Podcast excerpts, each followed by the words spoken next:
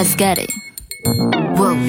吐槽社会百态，幽默面对人生。Hello，各位亲爱的听众朋友，大家好，欢迎收听吐槽 talk show，我是老铁。好了，本期节目非常遗憾，没有赞赏的听众朋友啊，也就是说我们本期节目没有赞助的。可能这两天我去西安，大家都对我有意见了，说：“哎呀，老铁你都去外地了，你都不好好要饭啊。”看来我真的是啊，这两天我终于回到了杭州，那么我可以发挥我的本行，真的好好的跟各位朋友要饭了，再不要饭活不下去了都。同样喜欢老 T 的啊，想给老 T 赞助的听众朋友，欢迎关注老 T 的微信公众号，在微信里搜索主播老 T，添加关注了，在文章的下方给老 T 进行打赏就可以，打赏前三位的将会获得本期节目的赞助权。而这两天呢，回来也感慨颇多啊，然后总感觉这个录节目啊不容易，不像啊老 T 在西安的时候，你知道录音那个环境真是不是厨房就是厕所，是不是？终于回到了我的小书房啊，跟各位朋友录节目，那简直是如鱼得水啊！前两天录节目，真的跟各位朋友，我做节目的时候就有点想拉屎的感觉，因为旁边就是马桶啊。然后在厨房里做饭更讨厌了，晚上这时候，你知道做节目的时候不容易，大家知道我那个吃饭的声音啊，就老容易打嗝嘛，所以说我就不吃饭。然后在厨房里做节目，老是旁边有油盐酱醋什么东西，那个油香味儿啊，真是让人有一种哎呀，这回家的感觉啊，就想吃饭，饿呀，又饿又跟各位朋友做节目，你想那节目能好得了吗？是吧？所以说呢，终于回来了，没有任何的世俗的拥堵。我发现了一件事，做节目不是吃就是拉呢，怎么回事？那于是呢，我现在回到家里了，旁边呢就是一台电脑，还有一袋马奶酒 啊。然后边喝酒边跟各位朋友做节目。然后咱们今天就酒后唠唠嗑，然后聊聊别的事儿啊。其实前两天我有个朋友，我一回杭州，然后我那朋友就叫我呢。然后我说怎么回事？他说：“哎呀，朋友，哎，老弟我跟你讲，哥们儿不容易。”我说：“怎么不容易？我找着女朋友了。”我说：“哟，哎，哪个妹子瞎了眼找了你呀？”啊，啊去去去！别让快快看看看照片，这女的别说那个妹子啊，真的挺正点，你知道吧？就是看的那个照片都让我有些嫉妒了。然后他又，其实更多的情况，他并不是向我来表达他的喜悦，更多的时候，他想让我，哎，就跟我来说，哎，老 T 结婚早了吧？羡慕吧？是吧？就是这份感觉，你知道，内心。挺尴尬的，我就想，哎，这怎么办呢？那我就看他照片，然后他是意思想让我发表两句感言嘛，让他觉得哎开心不开心一下是吧？然后我就跟他说了，我说哎呀，我看了你这照片啊，就如果用植物来形容它，那它就是一朵花，那你夸它嘛，对吧？如果用蔬菜形容来说呢，啊，它就是个白菜；如果用动物形容啊，那它就是天鹅。各位朋友，这两天我没有做节目，就是因为我怕我朋友找到我，然后用刀砍我，你知道吗？我特别太怕他啊，就是细细品味这句话之后呢，然后对我产生一种割袍断义的感觉。关键割袍断义倒无所谓，我就怕我是那个袍子，你知道吗？这万一把我割了，可完蛋了。其实这位朋友啊，很多年的哥们儿了，他特别爱打游戏。为什么爱打游戏呢？就是很多时候呢，你知道吗？打游戏的时候。如果他打游戏打得好了，朋友啊或者他的队友都会夸他啊，漂亮漂亮漂亮，就是他也就只能从这方面找寻自己的优越感，你知道吗？其实我跟各位朋友来说，他也是一个成功人士，你知道不知道？就是怎么回事呢？在工作岗位上，因为我那个时候工作的那个职位也不低嘛，也经理，他是总监，然后我俩好朋友，然后经常一起喝呃一起喝茶呀，一起吃个饭什么的。但是他那个总监跟我这个经理不一样，我经理手下有四个人，他那个总监手下就有一个人，是吧？都不一样，但是后来呢，我俩处于一个很好的朋友，因为最早以前就是工作的关系，后来就成为了现实当中的好朋友。虽然但是呢，他的岁数比我还小一点，对不对？可是呢，人家好歹人是个名头，是个总监，对不对？然后在那里混得风生水起啊，在这个行业圈里呢，也颇有人缘，哎，也颇有口碑，是吧？但是呢，他无论自己在行业里混得多么风生水起啊。别管他平时忙得如何焦头烂额，但是在他父母的眼里，他就是个玩手机的。各位朋友，你们有没有发现，我们也会变成这样啊？在父母眼中，不管你在忙什么，比如说八月十五我们回家里啊，在家里忙着，比如说我经常会看手机嘛，我就忙啊回复听众的留言啊，我也会编一些公众号什么的。我要在电脑面前打字，他们会认为，哎呀，我是在忙工作；但是我要用手机回复，他们就会认为，哎呀，你这玩物丧志，你知道。那天在西安特别有意思啊，然后西安我那个老婆他们同学嘛，他们一帮朋友然后吃饭，然后我去跟我老婆他们同学一起吃饭，吃着饭呢，然后他当时嘛，我作为一个远方来的人嘛，我就要跟喝跟他们同学喝酒，然后喝点酒吃点酒嘛。但是呢，喝酒的时候呢，我就想开车去的嘛，然后那个我岳父啊，开着我岳父的车去的。然后我开着去车去了呢，然后就应该也没有想到这个场合要喝酒呀。我因为我以为南方南方很多场合是不喝酒的，就只是吃顿饭。但是到北方那个氛围就是一定要喝酒啊，喝的那什么。啊，就西凤酒，那西凤酒还有点曲酒啊，曲味儿啊。各位不喝酒的可能不了解，对于南方呃人来说，他们那个喝曲酒就是很正常。但是对北方，我像老 T 家乡都是喝粮食酒啊，那个就不一样的口感。然后就我就喝的也挺难受，然后我就不想多喝。但是喝了酒了，你就没办法开车了，对吧？然后当时我。不太想喝那个酒，哇！我说这个酒就我不喝了，我不喝，我还要开车呢。然后我那个同他们那个同学啊，我我老婆他们同学就不行了。你们听到他们同学说啊，你快喝吧，喝点酒吧，没事在咱们饭桌上你就随便喝。那我说喝，那我就用眼神啊扫了一下我老婆，然后你们替嫂就说那个眼神回怼一下，就是赶紧喝点吧，没事没事啊，喝吧。然后我说怎么回事呢？那车谁开呢？交代驾不要钱吗？你不知道我现在要饭吗？是吧？最后，我老婆给我了一个非常很安心的一个定心丸啊，她就说了，没事儿啊，你就喝吧啊，你喝你喝喝酒，我不喝啊，我开车啊。最后我想了，真是也挺不容易的，是吧？难得出来跟他们同学，然后怎么办呢？我一想吧，然后哎，为了我和他的人身安全啊，还有是吧？毕竟我俩在一起，然后于是乎我让我老婆也喝了点酒。不是太危险了，你知不知道啊？你知不知道？当我老婆从那个驾校毕业的时候，他们教练怎么跟他说？说：“哎呀，这教练，你这教会我驾照了，你教会我开车了，然后我拿拿到驾照，你说我怎么报恩吧？我怎么报答你？”然后教练当时就跟他说什么呢？你别说么什么报答之恩了，日后你只要惹出祸来，你不把师傅报出来就行，知道吧？我其实我那时候学驾校的时候也挺有意思，对吧？然后开车，然后。所有的教练都跟我说呢啊，你有辱师名。其实一个个出来都是一个老司机，因为我们那时候上课学车跟你们现在不一样，我们那应该是改革前的最后一次。然后我们考试都是全，我们上课都是全日制的，你知道吗？每天早起了背着书包上学，中午回家吃顿饭，然后下午再出去上学。没有像你们现在说我们哎。约好日子，然后跟驾校教练一起吃饭，没有啊？然后就一起，对不对？我们那时候全日制的、全封闭式的教育，然后车里，然后整个学校里什么场景都有。我们不仅仅然后要学习开车，我们还要学习修车。最后我总结了一下啊，等我们整个毕业了以后，车没开好，修车倒是一把好手。结果后来我们发现了以后呢，变成什么事儿呢？我们从学校毕业了以后，原来学校培养的不是司机，全是修理工，你知道吗？但是最可气的是什么？什么东西叫学习要予以竞争啊，对吧？什么时候我们要开车，不是都是熟练工吗？你要开时间久了，你开车就是一个老司机。他们修理工不是？我们毕了业以后，突然发现化油器的车没了，全换成电喷的了，是吧？让我们那时候修车还用扳手，还要抽油什么的，用手啊，用嘴呀就抽油去。现在呢，人家油管呢都插不进油箱里，你明白吗？然后修车呢，你别说清理化油器了，你连车盖一打开，傻眼了，全电脑控制。各位朋友，现在我们的好处就是什么事儿呢？就是也就自自己能做个保养，省不少钱。但是有一件事，我发现我有个朋友啊，他从驾校毕业的时候。他们驾校毕业也是这样的，然后他就问驾校的那个教练嘛，就说：“哎，教练啊，这个，呃，我以后开车的时候，我是不是应该躲那些豪车远点？因为我前段时间看新闻啊，什么撞了个宾利，蹭一些保险杠就赔两百多万，那我这打死我也赔不起，是不是？”然后那个教练就跟他说：“我跟你讲啊，你要开车的时候，不仅要把所有豪车的标记你要记清楚了，因为你撞了是赔不起，对吧？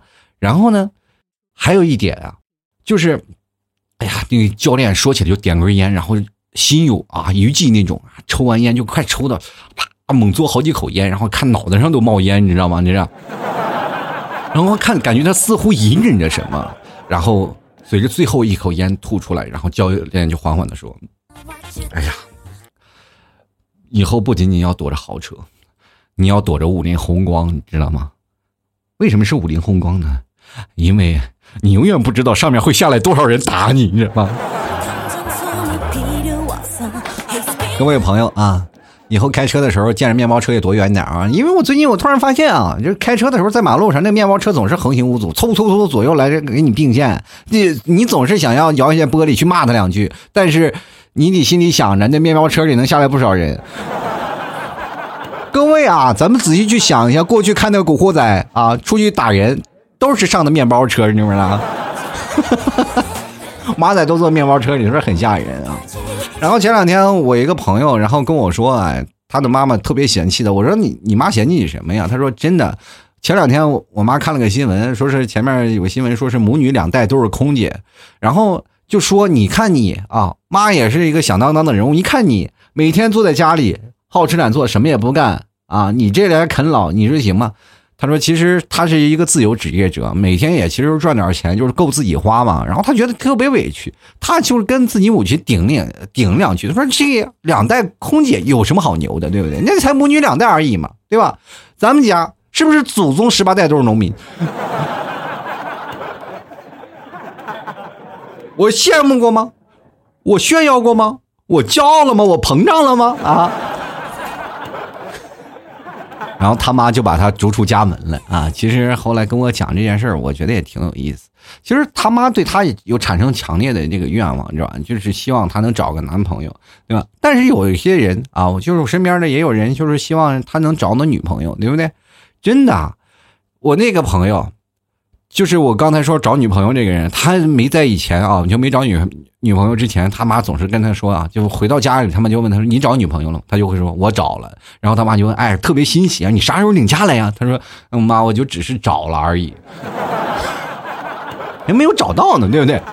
我跟你说，各位朋友，年纪轻轻的时候千万不要碰那些东西。第一是母亲的逆鳞啊，第二就是高压电。我跟你讲，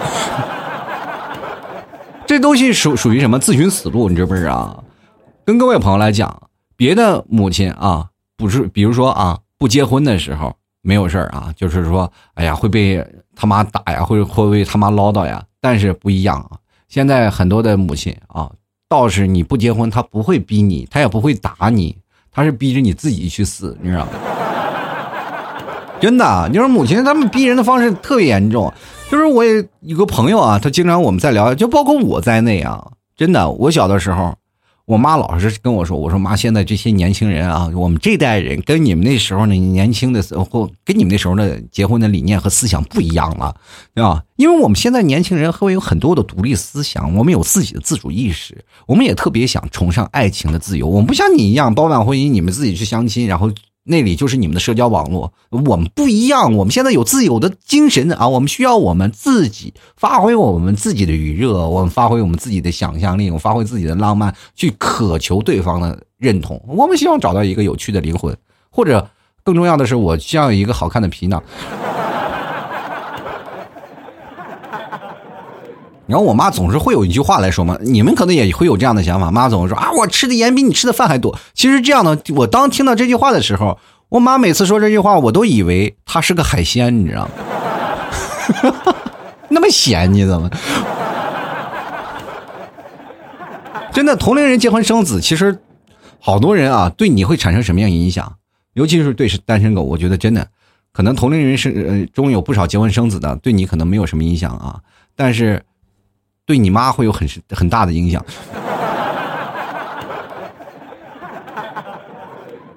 这世界上真的实在太可怜了，对吧？前两天我跟各位朋友，这社会太多变了。比如说，谁能想到，有一位十六岁的少女，四年前还是一位十二岁的少年，是吧？太牛了啊！这社会你只有你看不到的，没有你想不到的，是不是？到处都是五花八门、奇思怪状的思想。走在前面，一个穿着螃蟹服装在那横着走的人，他未必就是霸道啊，未必就是那个什么，他只是可能是人为艺术。还有一种啊，在有些人呢，比如说穿着特别另类啊，有我见真的见过很多男生穿着裙子满大街走的，我觉得以为他是小沈阳附体了呢，是吧？真的，我有些时候我就看着这些人，我就说你怎么不上天呢？和太阳肩并肩呢？啊，就是走在那路上，总是能看见。如果有些年轻人，你现在用一句话去形容，他就是可能是下了水就和王八能嘴对嘴那种。真的。而且现在男生也没有情商啊！现在男生女生，我不知道怎么说啊。女生去暗示男生的方法很简单，男生来回答女生的暗示也非常直白。比如说，像女生想对对方暗示，你可以来我家吗？我很寂寞，就会说：“哎呀，哎，打雷了，好可怕。”像那些想回答直来直去的男生也非常简单。哦，是啊，网断了。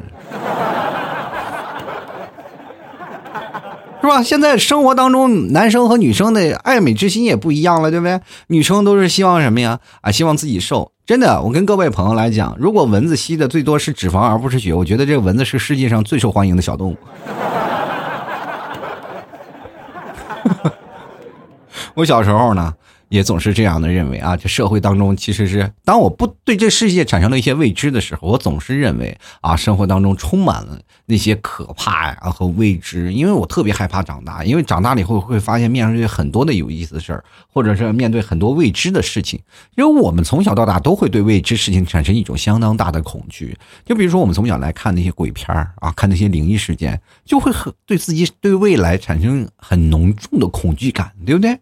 那小的时候特别恐惧，然后我经常会在我上学的时候跟我的同桌一个男生，我们俩在探讨这个最恐怖、最灵异的地方啊。因为那时候经常会那个显示什么杀人啊，就是比比如说像女厕所被有女的被杀掉了或者怎么样，然后我们总是会认为，哎呀，这个好像经常有人遇害的地方就是女厕所吧。然后我就问那个我同桌那个男生啊，我说，哎呀，是不是女厕所里就经常有女生被害呀？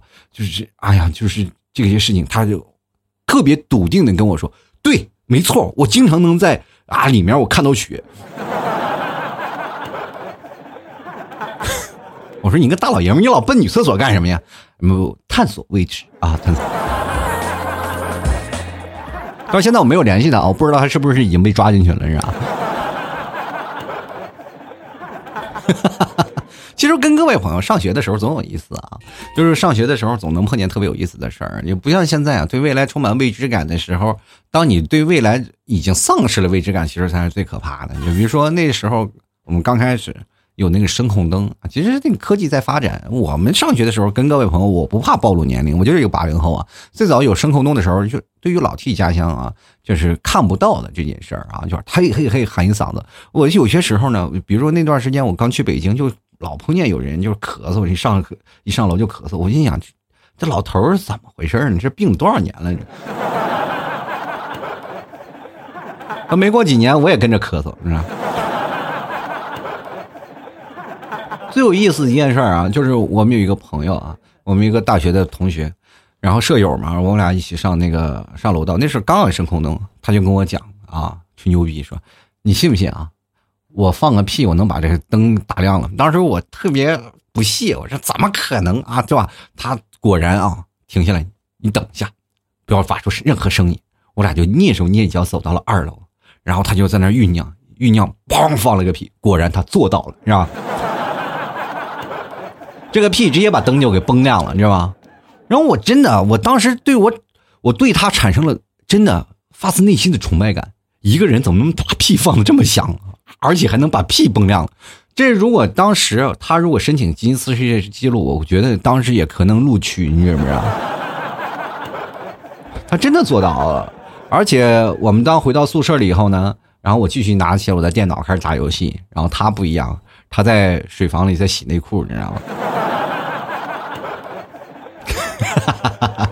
我觉得还好，至少内裤没有崩穿，啊？然后前两天我看了一个消息啊，就是有个朋友在问我老 T 你怎么回这个来解释“无爱不欢”这个词？我说“无爱不欢”这应该怎么解释？然后我就用英文回他了啊，英文回答我说要不要用这种新奇的解释？No 啪啪啪，No 哈哈哈。其实有些时候呢，在社会当中还有一些是真的没有爱了啊。就比如说，在九月十一号最早的高峰上呢，北京地铁六号线上就有一位中年男人啊，强迫别人让座，而且还不停的辱辱骂，当时啊，你早该给爹让座。其实这个视频大家可能在网络上都疯传了吧，就是很多人可能都看到了，而且我在我公众号上文章我也发送了，很多人都看到了这篇文章。真的，我当时看完这东西，我表现的第一件我不是气愤，你知道吗？而是我觉得这个社会的道德有些问题了。当时他好像说了很多了嘛，就说一点觉悟没有，受没受过文化教育啊？你受没受过是吧？你早就应该给你爹让座。我就觉得这句话，他从文化教育从他嘴上说出这个四个字，我就感觉我们学到的文化受到了侮辱，你知道？对吧？当时他还在那儿一直叫嚣，你从那视频当中看他一副嘴脸，我们就感觉，哎呀，真的是老人真的变坏了，是吧？关键是我看到这个视频，我。并不是为他担忧，你知道吧？我为他的孩子担忧。你说是哪个孩子摊上这么一个爹，是不是头都大了？是吧？哎呀，你说以后那孩子以后在别人面前都抬不起头来。如果他开家长会去啊，就给他个孩子开家长会，我觉得那个孩子他爹就绝对完蛋了。我跟你说。而且他一直在那里还说你有没有觉悟？我就想想，这个怎么又上升到觉悟当中了？各位朋友，你没有发现，其实这件事情不是第一次两次了，对吧？而且上海地铁以前有一个年轻男子坐了一天志愿者，因为太累了嘛，就这样，然后拒绝给抱小孩的一个妇女让座，然后就是很多的啊妇女就开始骂他，你知道吗？当时就是很多人在指责他，他其实也很气愤，我这累了一天了，是吧？然后我为什么还要给你让座？其实这件事情就很变成了一种。最早以前是一个道德的问题嘛，就变成一个道德问题。其实这些是一个品德，不是道德，你知道吗？你不能拿道德的东西来绑架我们现在的人生。其实现在年轻人都很累，有些年年轻人真的有点难言之隐。比如说现在啊，就很多人，比如说小女生吧，就是有点肚子痛嘛，谁都要来是吧？大姨妈来的时候也很难受。那坐在凳子上，好不容易有个座子，然后接过来大妈就不行。我记得我曾经有一次上班啊。真的到了一个公园那个站里啊，那所有的老太太唰就上来了，然后他们那个有坐，一开始座位还很空，但是等没有座的时候，他就看你坐着的那些年轻人，他就开始瞅着你在旁边站着，你知道吗？就一直看着你啊，盯得你心里有点发毛。我以为他暗恋我，真的，我这完赶紧给你让座呀！再不让座，你看上我咋整？其实各位朋友，你们有没有想过，就是关于那些确实有老呃这个老弱病残的？这个人，那个老头老太太，你真的应该给人让座是吧？确实是挺不容易，都老弱病残了，还能跑到公交车上，然后你还不给你让座是吧？让人站着，你本来那腿就不灵碎，你说再一摔跤那又灵。各位朋友，跟你说，那公交车也确实开的不稳啊，很多人都是晃的，就尤其老头老太太。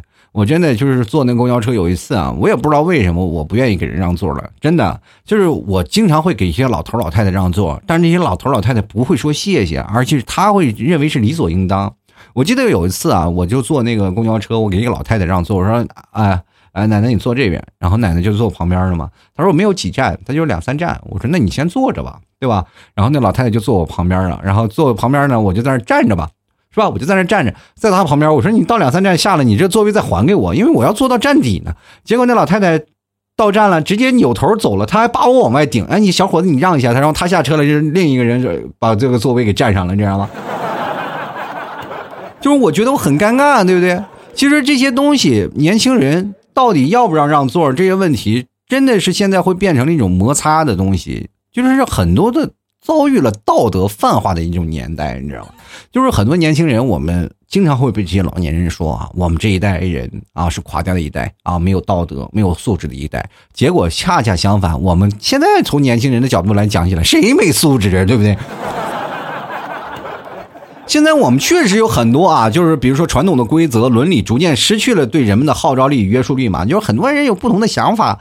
然而新的社会呢，我们还没有真的实现。说句实话，为什么我们叫发展中的中国？有很多的东西，包括我们老过去的一些传统嘛，因为中国是一个很长。啊，很长的一个历史的一个大国，然后我们这些大国当中有很多的传统，对不对？尊老爱幼，对不对？还有那些事情，那我们那些传统呢，在于和新的这些事物在做一些交织。虽然说从八零年代，我们比如说从八零年代已经开始进行过渡，刚改革开放的时候，九零年代我们开始接受新鲜的事物，到了零零年代我们开始飞速的发展，到现在一零年代我们又有新的改革，是吧？我们正在做一做一些那个文化冲击的事儿，但是呢，这些。最近这两年，就是让座呀，包括这些事儿啊，就是道德方面的时候，我们这些年轻人就是产生在了边缘化。因为为什么每次受伤的总是我们，对吧？让座的也是我们被骂，对吧？有些时候不被骂还被打，被老头老太太打。关关键你们也不能还手，你还手了他能讹你一年，你知道吗？人说了是吧？你娶一个有钱的人，或者你嫁给有有钱人、有钱的人，你可以少奋斗二十年，是吧？你要碰一个没钱的老头，你。你得奋斗一百年来去赔偿他。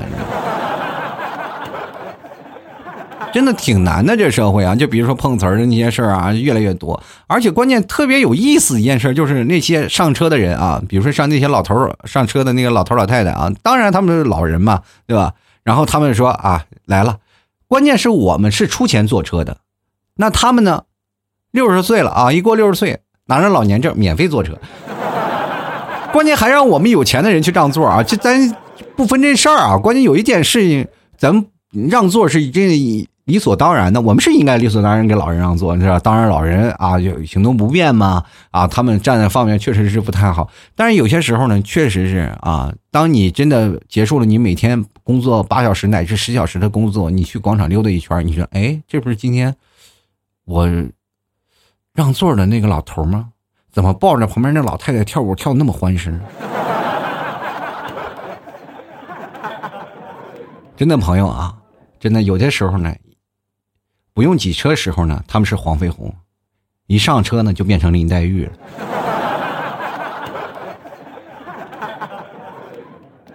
有的时候也确实啊，每次上车的时候，我总是觉得那些老头老太太怎么感觉那么累呢？确实，跳广场舞那么费劲能不累吗？就是你看看，炫炫，其实有些时候我们真的可以学学那些国外的一些人啊，国外的那些国家，他们是怎么处理这些事情的，是吧？应该怎么去让座这件事情，我们在电视上可能也都有看过的，对吧？就比如说像印度那些老头那不仅仅不用让座，还在车外头挂着呢。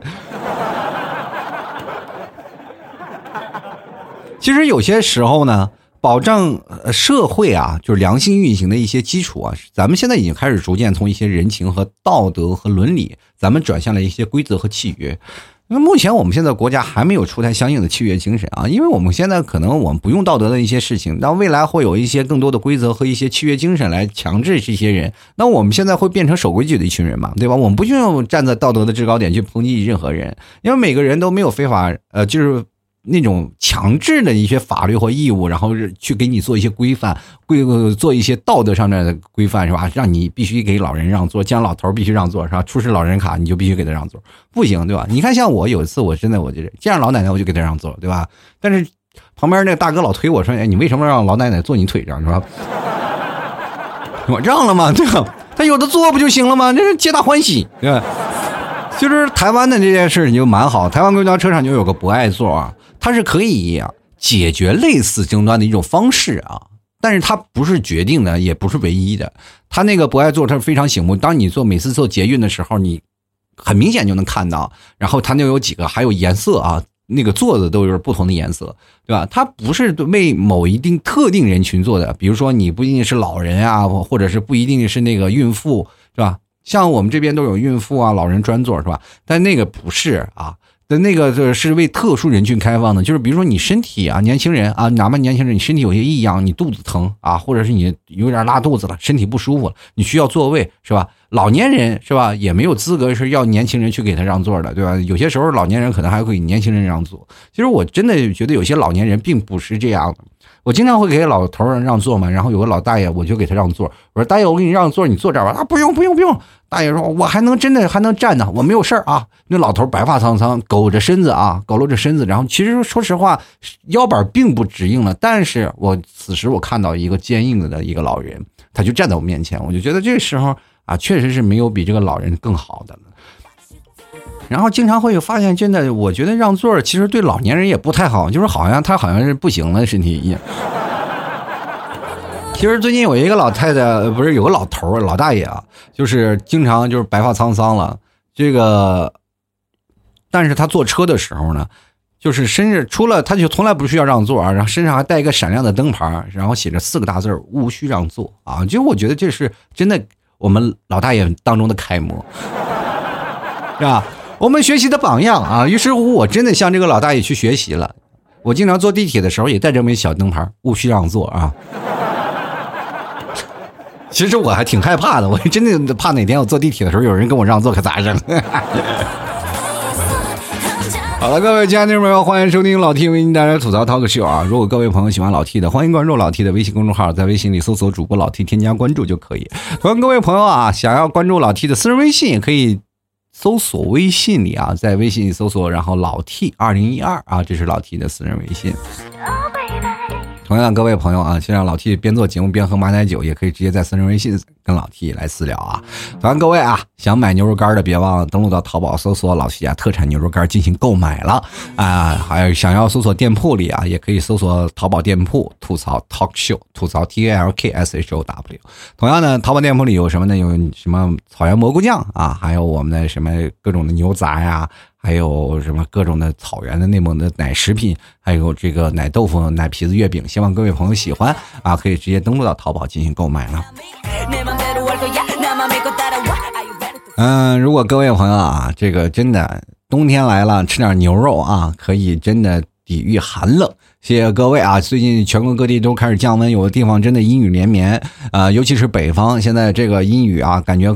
阴雨天气跟南方感觉有点对调了，说南方艳阳高照，北方阴雨连绵。我觉得这北方潮湿的时情况下呢，吃点牛肉干真的可以提高自己一身的热量啊！希望各位朋友，因为马上到十月一了，十月一才来暖气，这两天是最寒冷的日子。希望各位啊，北方的朋友你们要挺住，暖气离你们没多长时间了。南方的朋友你们也要挺住，因为你们也没有暖气啊。然后各位朋友可以关注老 T 的新浪微博，在微博里搜索主播老 T，添加关注就可以啊。想要给老 T 打赏的啊，在新浪在老 T 的那个微信公众号啊，在文章下方给老 T 进行打赏就可以了。想要参与节目互动的啊，你可以看到老 T 每天会发那个微信公众号的文章，各位朋友可以在微信文章下面继续进行留言，你知道吗？留言越多的啊，比如说你留言很多，留言很多，那么我就会在挑留言最多的那个做下一期，因为我发现就是三条三五条留言的我一般不会啊，所以说各位朋友你要坚持留。留言啊，就是在每一篇文章发表一些评论啊，发表一些留言，反正手机打字也用不了多长时间。各位朋友，你们去想想，现在时间你们就这么宝贵吗？看个文章的时间都没有吗？就是打个字的时间都没有吗？还有很多听众朋友问你，哎，老 T，我就为什么你现在不念留言了？你们都不留，我怎么念呢？我那现在那看到那些留言我都崩溃了。那我一再开微信公众号，我再看看我的打赏，我更崩溃了。我天！希望各位朋友多多给老 T 打赏啊！就是你给打赏了，才是老 T 坚持更新下去的动力啊！希望各位朋友，这这两天我回到杭州了，也希望各位朋友多多给予支持和理解。你们都发工资了吧？一块两块表示表示啊！好了，接下来的时间，让我们关注一下听众留言了啊！我们来看一看第一位啊，就叫做比。砖石啊，砖石还不如钻石，还砖石还闪亮的男人。我请问一下，砖石什么砖那么闪亮？我天！我说，哎呀妈呀，三年前就听了您的节目啊，就像中毒一样，上班听，下班听，挺好的。希望你越来越好，老提啊！别说那，别扯那没用的，赶紧打赏去。来看看芳华已逝啊，他说是不是给他脸了啊？还是他想拿脸来测试我的脚的尺码？你一个二五的脚，人没有那么小的脸，关键是，啊，二五有点可有点可怕了啊！你太小了，你还是个孩子。三八三八三八的脚啊！人说了啊啊，那个老头最后喊了：“你有没有道德了？说你的脚多大？”啊，你就开始怒了：“我要拿我的脚测试你的脸，不用测试了啊！你多大的脚，我多大的脸啊！”就来看看啊，我们这位叫做金氏的果啊，他说他这又不是什么老弱病妇啊，病孕之人，他凭一个残疾人啊，我就让他啊，他还脑残，滚一边去吧啊，站都别站在我面前。这个换成老 T 啊，东北人的脾气我早揍他了，这个他还在那儿逼一逼啊。那我听口音，好像那个时候一开始有东北口音嘛，我在网络上看了。就确实是他那个口音有点像北方啊，北方东北的那个口音，但也不不是很浓。就是很多的时候呢，然后就在网络上就有人地域黑了嘛，就咔，这个人是东北的，然后在北京这是东北人在北京了，然后很多人啊给我们东北人丢脸了。然后我再看里面啊，就有很多人开始洗东北了，是吧？不是说洗东北了，就是在那里澄清，他那个说那几几句话当中有几句不是我们东北口音啊，他不是我们东北的模仿的人啊。其实跟各位朋友可能有些误会啊。就是很多人啊，其实他们都会认为东北口音一定是啊东北人，不一定啊。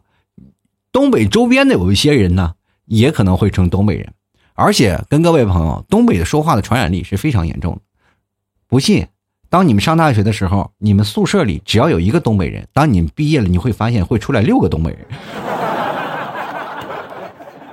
哈哈哈哈。东北口音很多的，就包括我很多的像播音方面的朋友，他们有的人做电台主持人，他们也讲脱口秀，然后讲脱口秀的时候有很多的东北口音，然后我这个时候我就怀疑他是东北的，再一问他不是，我那我当时我就一下就坦然了，我说是不是你们以前有个朋友是东北人？你咋知道的？这个东西就没办法，他大学当中有一个舍友就是东北人，直接带跑偏了。说话口音呢没有，因为他毕业他也没有回到家里，就在外面直接工作，说话他自然就带点东北味儿。当然，他很多的南方人一听啊就能听出来，他自己听不出来，感觉不到，自己还以为自己是啊，我这是北方口音，不是东北口音。其实解释没有用，就是认为你认识东北人。前两天我跟我一个朋友啊，我一帮南方朋友在聊，我说我说话呢是标准的普通话，他们很多人就开始嘲笑我，你说的不是东北话吗？然后我就对那个普通话产生了严重的质疑，你知道吗？然后我就开始看新闻，我我对着新闻联播，我一字一句的在那儿对，因为我们知道老 T 也是普通话考试的获奖者啊，不是呃执政者是吧？但是呢，但是用用现在的口语，我们再去读一些汉字，我会发现有些口语是不正的，确实是很长时间疏于练习了，也确实是啊，可能经过口语化的那些东西，我们慢慢慢慢慢慢变得语言有些松塌。然后说话呢，啊，归音又不太好，然后就变成了你说话的口音呢，又跟家里又不像，然后跟东北口音又不像，然后呢，不在别人眼里你是东北人，在家里眼里你说话的是南方口音，然后在东北人眼里你就是个内蒙人，所以说我现在也很尴尬啊！大家呢以后认识东北的朋友啊，尽量呢，你如果你要想学北方话呢，就离他们近点如果不想。呃，太多的受影响，还是离他们远点嘛啊，这样太厉害啊！接下来看看糖糖啊，他说了，以前是坏人变老了，这种人应该直接枪毙，留着祸害人啊，不夸张，你枪毙那成啥事儿了？这社会当中那些坏蛋比他坏的人多的是呢，只能说道德方面我就谴责他啊。哎呀，照你这方式啊，你说老师枪毙枪毙枪毙，中国都快没人了都。接来看啊，九黎啊，他说尊老爱幼是传统美德，但是倚老卖老才更让人不齿。要说句实话，现在倚老卖老的人更多，但是不一样啊，就是倚老卖老有些时候你要从思想方面去解答这些事情，因为很多的老人从小。哎，就是那种娇惯的嘛，就比如说很多人对他很尊重啊，啊，过去，我们现在都想尊老爱幼嘛，对吧？是吧？我们尊重老人，但是有些老人呢，他们并不是说倚老卖老，而是他们会产生一种文化的断层，在他们的理念当中，其实并不是算是吵架。有些倚老卖老的老人们，他们就认为这社会当中就是这样，他没有接触太多的新鲜事物，其实他们也是蛮可怜的。他们对待新鲜的事物，他没有了解太多，他们当。啊，证实了一点，比如说有一次有人会让他了，第二次还会有人让他，当第三次没有人让他，他就会认为这些人是不对的，因为在他理念当中，他没有接受过这个教育，说这种让座是一种美德，而在他们理想当中，是我来了，他们就会必须给我让座啊，因为有的人你知道吗？有些老太太他们在家里都没有公交车。他们在家里呢，你就比如说有些老头老太太，他们在家里都只是坐蹦蹦车的，坐三轮车的，坐三马子，是吧？在村里来回走动，可能都不需要车。但是到了现实社会当中，比如说儿女都有出息了，在城呃城市里混得不错，于是乎把他们接到城市里来养老。然后他们很多的时候呢，就就会不会会社会当中有些变化，对吧？他们也是开始逐渐去学习的一个过程。有些时候就可能会对此产生一些误会，然后又拿着那个啊过去那种性格啊那个。再跟年轻人去争辩，比如说现在很多的老人们，他不不愿意去争辩，比较含蓄，是吧？但是有些人呢，他们从小就生活在那种环境里，是吧？要不然吵架。你各位朋友，你没有见过村里吵架那个样子吧？是吧？隔壁的隔着一堵墙，两个人对骂，是吧？真的特别有意思啊！你你要去村里，有些时候那个这边老太太跟邻居啊，说跟隔壁邻居中间夹着一家人，两个人隔着墙对骂，然后骂的话可难听，但两人都不上手，骂的可开心了。其实他们解决的方式有更多的方式，但是有些方式是这样东西来的最直接，然后最节省时间嘛，对吧？总比你今天我坑害你一下，明天我坑害你一下更强，呃，所以说这种方式他们会认为最直接，然后也最实现的一种方式。各位啊，你不要说这些老头老太太了，就拿说你们父母吧，你们谁能说服自己的父母？真的啊，这社会当中啊，父母能跟所有的人。是吧？都笑脸相迎，但是唯独对自己的孩子们都是怒目而视。你经常会跟自己的父母，你会发现很简单一件事情都没有办法，他会上升到另一层的层面当中，是吧？你本来就跟他本身就是好商量的，你怎么到你那就变成顶嘴了呢？是吧？你在那说着你有独立思想了，你都这么大人了，你就跟他们去吵，他说你懂啥？是吧？朋友，你父母也可能是个海鲜啊。所以这件事情没有办法啊，在他们接受的教育理念方式当中，你没有办法去说通。没有，也别说什么坏人变老了，只是说，只不过是理念不一样啊。他们可能也真的是啊，有一些事情是确实不一样。我们也其实应该多一些包容，让他们学习。但是呢，比如说有一句话说得好，叫“子不教，父之过”。当时如果啊，有一些像父母来到大城市，恰恰没有接受的这这些事情的时候，反而是他们自己的孩子没有教育好自己的父母，对吧？啊，更多的可能是也没有征服，没有征服。接下来看 D O L，他说惯的欠收拾啊，谁惯他呢？惯他那个人，你现在那老头都那么老了，还有谁敢惯他呢？接下来看啊，夏英达先生啊，他说告诉我这人是谁，我要去为民除害。我天哪，我就告诉他了，你还敢弄动点啥事儿呢？社会不公的事那么多呢，你以为你真的是上梁山了是吧？他说：“要是我当时在场，我肯定盘他，怎么回事啊？怎么盘？打身体的油脂盘呢？” 接来看啊，娟啊，他说：“大千世界无奇不有，真是奇葩一枚，还头次看到这么理直气壮要求人家让座的，又不是老弱病残哦，你还是头一次看，哈哈哈拜托你多看看新闻吧，你这不是头一次了，你这多少次了？还有老头薅着小姑娘头发打的呢，真的特别多啊！这件事儿啊，这这么多年了，好像是。”哎呦，六五六年了吧，这事儿啊！自从互联网这个新闻开始发达了以后，好，这些事儿曝光的太多了。不仅仅是什么北京啊、上海啊、杭州也有老头儿揪着一个小姑娘一顿猛打，说说这小姑娘不给让座，是吧？这这事儿真多了啊！这些事儿我怎么说呢？只不过现在我们可能真的发达了，我们现在以后有事儿了，我们就可以曝光他们，对不对？站在道德角度来抨击人孰是孰非啊？我觉得广大的网友会给出正确的答案的。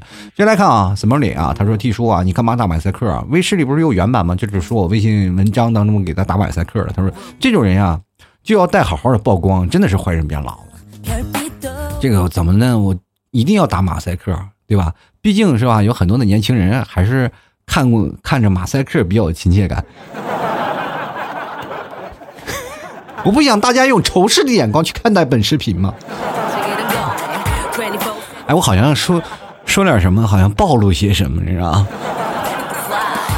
接下来看有文化的这个薛之谦的单身小迷妹啊，他说一看就是个文化人，文化人是打一个双引号的，这确实是，我也觉得他是个文化人，但是文化存在是一二三四五六也算是文化人啊。接下来看南瓜，他说面由心生，这也不能这么说啊，有的人长得这个尖嘴猴腮的，没准还是一个是吧善良的人，也不能说面由心生嘛，因为这件事情怎么说呢？生啊，就有些人就是怒目而视啊，可能天生的，就是因为时间长这个。是吧？眼睛眼角拉线的那个怎么定型了？也就是说，可能去美容医院没闹好，便宜，买的买一赠一的那种。其实有些人呢，啊，你看着慈眉善目的，其实，在背地里你还指不定有什么坏招呢啊，坏心眼儿。就这个社会当中，我们很多人说了，每个人都会戴一层面具去上班，或者去工作，或者去生活，啊，关键是我们要看透面具本身，我们去看内心的一些事情。其实为什么现在说了很多人啊，说是工作的同事不能当做朋友，就是因为你看不透他的内心。真正的朋友在私底下里，你们的关系会很好的。每个人的生活的状态啊，每个人生活那种条件，都会存在于生活当中啊。有些人可能会会想，哎呀，现在的生活啊，并不是那么简单啊。我和我们同事啊，也处得很好。你不信，你离职看一看，真的保证你离职了以后，你们不会变成更好的朋友了。因为社会当中，在职场当中本身就存在一种距离感，这种距离是无法去。就是真的去拉近的，因为很现在很多人说了啊，同事之间他们就存着那种关系嘛。但是有些时候呢，啊，有句话叫做“人走茶凉”啊，人走茶凉。只要你们在一起，你们的关系永远是融洽。如果有一天你走了，你们的关系就会慢慢的被拉远。这个社会真的是太快了，我们不乏认识新鲜的人，我们不乏认识一些啊，呃，更多的面孔嘛。我们很多的时候我们会有更多的朋友，但是归根结底还是要看你。真正的是否与他交心。如果真的与他交心了以后，你才会发现，原来这社会当中是真的有朋友存在。其实我真的，我这个人就是不太愿意去联系朋友的一个人，我总会觉得会太费时间。但是后来我想想，真的这不应该是我做的一件事儿啊，因为我们老是拿忙去作为借口啊，去搪塞啊，说今天聚会我不去了。但是后来我才想想，原来真的有一个朋友真的不容易啊。好了，吐槽社会百态，幽默面对人生。各位朋友喜欢老 T 的节目，欢迎关注老 T 的微信公众号，在微信里搜索主播老 T，添加关注就可以了。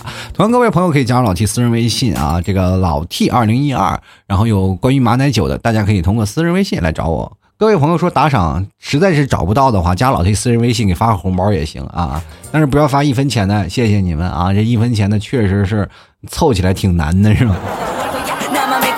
想要留言的听众朋友，也可以直接在老 T 的那个微信公众号里啊，呃，给老 T 来留言啊，在微信公众号有每天都有文章，大家多留言，多留言，留言最多了，我就会把他们放到我的节目里，好吗？还有一些专门提问的，或者说吐槽的，专门开的一些文章，大家欢迎过来及时提问，或者及时去跟老 T 来互动啊，或者一些吐槽。大家平时如果碰到一些事儿啊，大家可以把这些事儿。放在心里，比如说今天我碰见一些奇葩的同事，或者我今天会碰到一些奇怪的事儿，我或者今天我看到了一些有意思的事儿，大家都把它记在脑子里。当我有一天我会发这篇文章的时候，大家通过文章啊，就是跟老 T 来吐槽。到时候我们希望我们所有的草友都来一起分享。开心和快乐。好了，如果各位朋友想要支持老 T 的，别忘了在老 T 的微信文章下方有一个赞赏的二维码，给老 T 进行打赏，或者是给老 T 直接发红包都可以。还有，别忘了啊，去老 T 的淘宝店铺去逛一逛啊，买牛肉干的。直接在淘宝里搜索“老 T 家特产牛肉干”就可以了。嗯，想买一些什么草原蘑菇酱啊，嗯，或者是我们的现在一些草原的一些吃的，比如说像月饼啊、奶豆腐啊，还有一些的奶食品、奶酪啊，大家直接可以通过牛肉干点击进入店铺去购买。同样呢，也可以。直接搜索店铺啊，淘宝店铺吐槽 talk show 吐槽 T A L K S show W 就可以搜索到我们的店铺了。希望各位朋友都能对老 T 多多支持，多多理解。好了，本期节目就要到此结束了，非常感谢各位朋友的收听，我们下期再见，拜拜喽。